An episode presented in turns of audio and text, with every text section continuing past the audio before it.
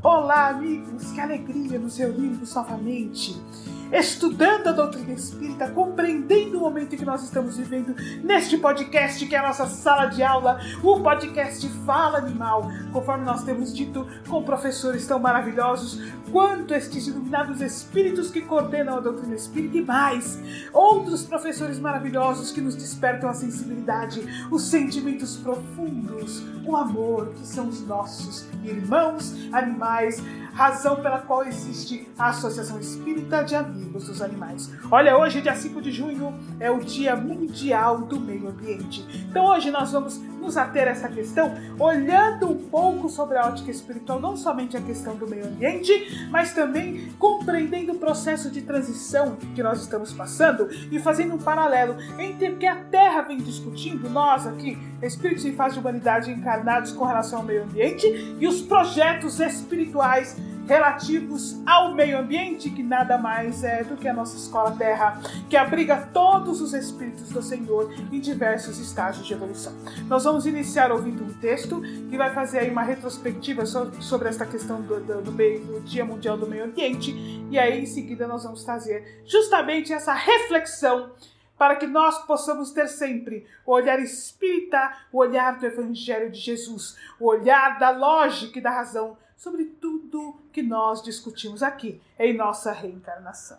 Olá a todos, eu vou fazer uma leitura que está no site das Nações Unidas do Brasil e o título é Dia Mundial do Meio Ambiente 2022, que foi transmitido ao vivo neste domingo. Hoje, domingo, dia 5, aconteceu o Dia Mundial do Meio Ambiente, evento que há 50 anos convoca a humanidade para celebrar a riqueza do planeta e destacar os perigos que ele enfrenta. Com o tema Uma Só Terra, o evento deste ano será transmitido da Suécia e Nairobi através do site oficial da data. O Programa das Nações Unidas para o Meio Ambiente, o PNUMA, produziu um guia prático sobre o tema de 2022 que serve como uma bússola para orientar governos, cidades, empresas, grupos comunitários e indivíduos sobre as principais ações ambientais que podem ser implementadas para efetuar mudanças reais. Caso vocês queiram ver, tem um vídeo lá no site, muito interessante, vale a pena, tá? Há 50 anos, acontecia em Estocolmo, na Suécia, a primeira Conferência das Nações Unidas sobre o Meio Ambiente Humano. Considerada como a primeira cúpula ambiental global, a conferência consolidou, entre outros importantes marcos, a ideia de criar um Dia Mundial do Meio Ambiente. A primeira celebração ocorreu dois anos depois, em 74. Desde então, o evento anual, que acontece sempre no dia 5 de junho, ajudou a exaltar o planeta e a destacar os perigos que ele enfrenta. Especialistas dizem que isso também funcionou mudanças, ajudando na criação de tratados globais que abrangem várias agendas, desde poluição plástica até desperdício de alimentos. O Dia Mundial do Meio Ambiente oferece uma plataforma para ação coletiva, disse o chefe de Advocacy e Comunicação do Programa das Nações Unidas para o Meio Ambiente. Butch ajuda a amplificar vozes e a fortalecer a ação dos participantes para impactar a mudança. O Dia Mundial do Meio Ambiente surgiu em um momento de crescente preocupação com o impacto da humanidade no planeta. Uma série de desastres ambientais na década de 60, desde secas e desmoronamento de minas até poluição e envenenamento em massa de peixes.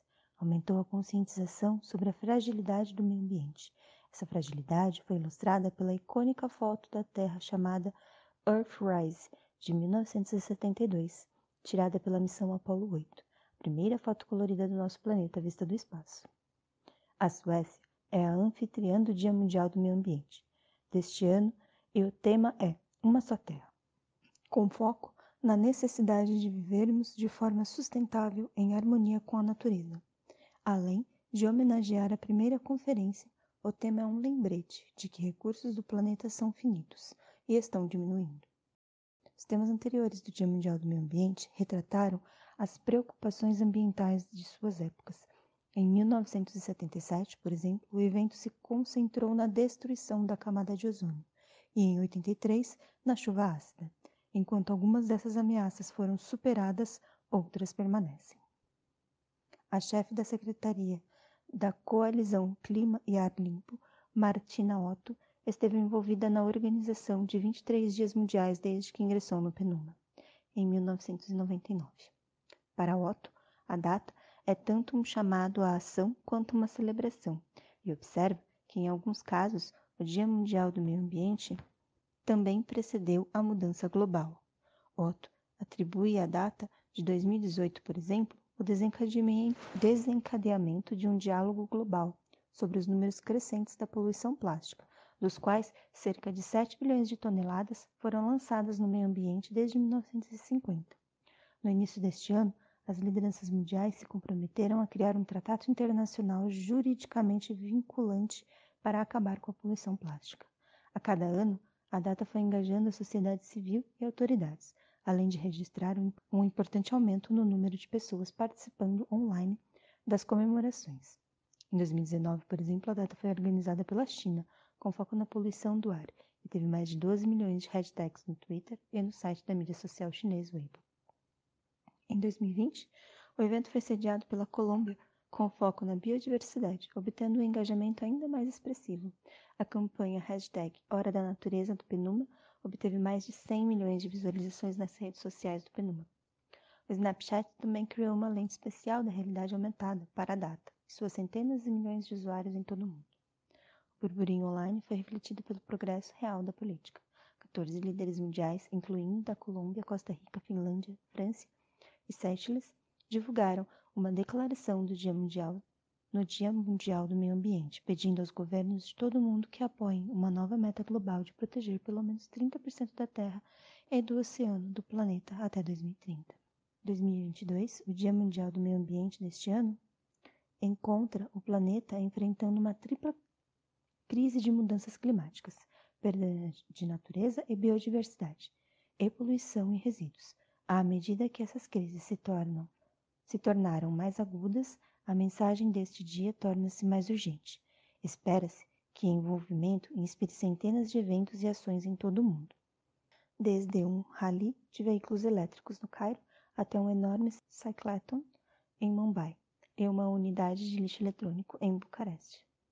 A ciência é clara, é necessária uma ação urgente e transformadora para deter o declínio do mundo natural. Por isso, o PNUMA produziu o guia prático hashtag Uma Só Terra, com uma bússola que orienta governos, cidades, empresas, grupos comunitários e indivíduos sobre as principais ações ambientais que podem implementar para efetuar mudanças reais. Precisamos entender que temos apenas este mundo, este único planeta, disse a diretora executiva do PNUMA, Inger Andersen, na semana passada. Aspas, temos que nos mover juntos e alcançar essa sustentabilidade a longo prazo. Fecha aspas é interessante porque nós vemos ao longo do texto, por exemplo, uma coisa que nos chama atenção é que o objetivo é que se comprometa a preservar pelo menos 30% do ambiente da Terra. E aí nós vemos como isso está distante dos reais objetivos dos espíritos em fase de humanidade cuja tarefa é auxiliar o processo reencarnatório dos espíritos em fases anterior à sua. Então nós temos, ah, vamos cumprir apenas 30% de nossas tarefas, de nossos deveres, dever daquele que conhece o Evangelho do Cristo, o dever daquele que compreende, por exemplo, os processos de evolução, ou o dever daquele que sabe que existe Deus, daquele que desenvolve a compaixão e o amor com o foco da compreensão, da lógica, do raciocínio do espírito que caminha para a fase angelical. Então, por aí nós começamos a perceber que efetivamente tivemos grandes progressos ao longo do tempo, mas estamos longe dos objetivos efetivos que nos cabem e com prazo para atingir estes é, objetivos quando nós vamos ouvindo a história de como foi visto as discussões e as conquistas dos tratados de proteção do meio ambiente, nós vemos que muitas vezes é, tratou-se do seguinte: olha, não é uma prevenção, não é uma discussão sobre de que forma nós vamos nos relacionar com o meio ambiente, visando criar um caminho efetivo de riqueza, de aproveitamento dos campos do amor. Não, é quase um apagar um incêndio. Olha, agora nós temos chuva ácida, nós temos camada de ozônio. Como nós vamos parar de lesar? Eu não tenho dúvida que chegará um momento em que nossa discussão será como nós vamos reconstruir. E não há dúvida, por tudo que nós estudamos aqui no podcast Fala Animal, que este caminho efetivo não deixará de passar pela questão do veganismo. E olha, não só pela ótica vibratória que nós tanto discutimos aqui, ou seja, esta camada imensa de violência, de crueldade, de dor e de sofrimento que está impregnada no planeta como um todo pelos 70 bilhões de animais, no mínimo, que morrem por ano, um trilhão de, de peixes, animais terrestres, 70 bilhões. Quando nós vemos este número, é assim espantoso que nós ainda tenhamos condição de viver no planeta com tanta dor, tanta crueldade, tanta violência, com tanta densidade vibratória, efetivamente, com tanto egoísmo, com tanta falta de responsabilidade para com nossos irmãos mais jovens. Mas acima de tudo, é preciso que nós tenhamos uma observação de que a nossa relação com os animais destrói o meio ambiente, ou seja, por mais que tentemos, não há como, sob a ótica de preservação do planeta Terra, preservar e reconstruir sem parar de destruir, de maltratar. E estou olhando só pela ótica da preservação, porque, como nós já dissemos aqui outras vezes, o homem é sempre o foco.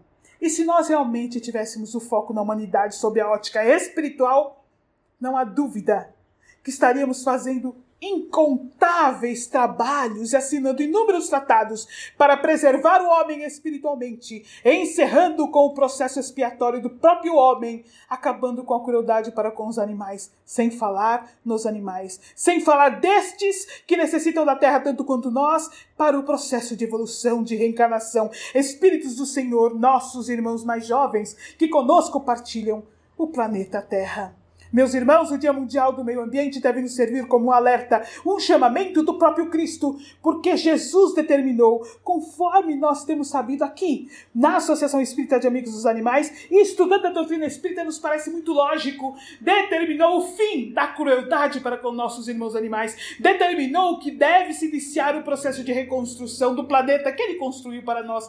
Então, meus amigos, hoje o nosso comentário é mais curto, mas ele é profundo, ele é um chamamento ele é uma mensagem do Jesus, ele é uma mensagem para nós espíritas, ele é uma mensagem para nós espíritos em fase de humanidade, ele é, uma ele é uma mensagem para nós cristãos, para nós que estamos buscando aprender a amar a Deus sobre todas as coisas e ao próximo como a si mesmo, nós que buscamos compreender o bem-aventurados, os misericordiosos, os bem-aventurados, os puros de coração, nós que buscamos ouvir aquele chamamento do Cristo, amai-vos uns aos outros, como eu vos amei. Se faz urgente que as nossas vidas, as nossas reencarnações sejam dedicadas ao amor ao próximo. Se faz urgente na questão do meio ambiente que nós adotemos uma filosofia de compaixão e piedade, que sejam os nossos pratos, nossas roupas, nossos cosméticos, aquilo que nós usamos libertos da vibração densa e sofrida da crueldade para com os animais e da destruição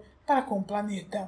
Esta é a verdadeira mensagem do Dia Mundial do Meio Ambiente. Esta é a nossa verdadeira representatividade. Nós devemos ser o eco da voz dos animais, da voz da natureza.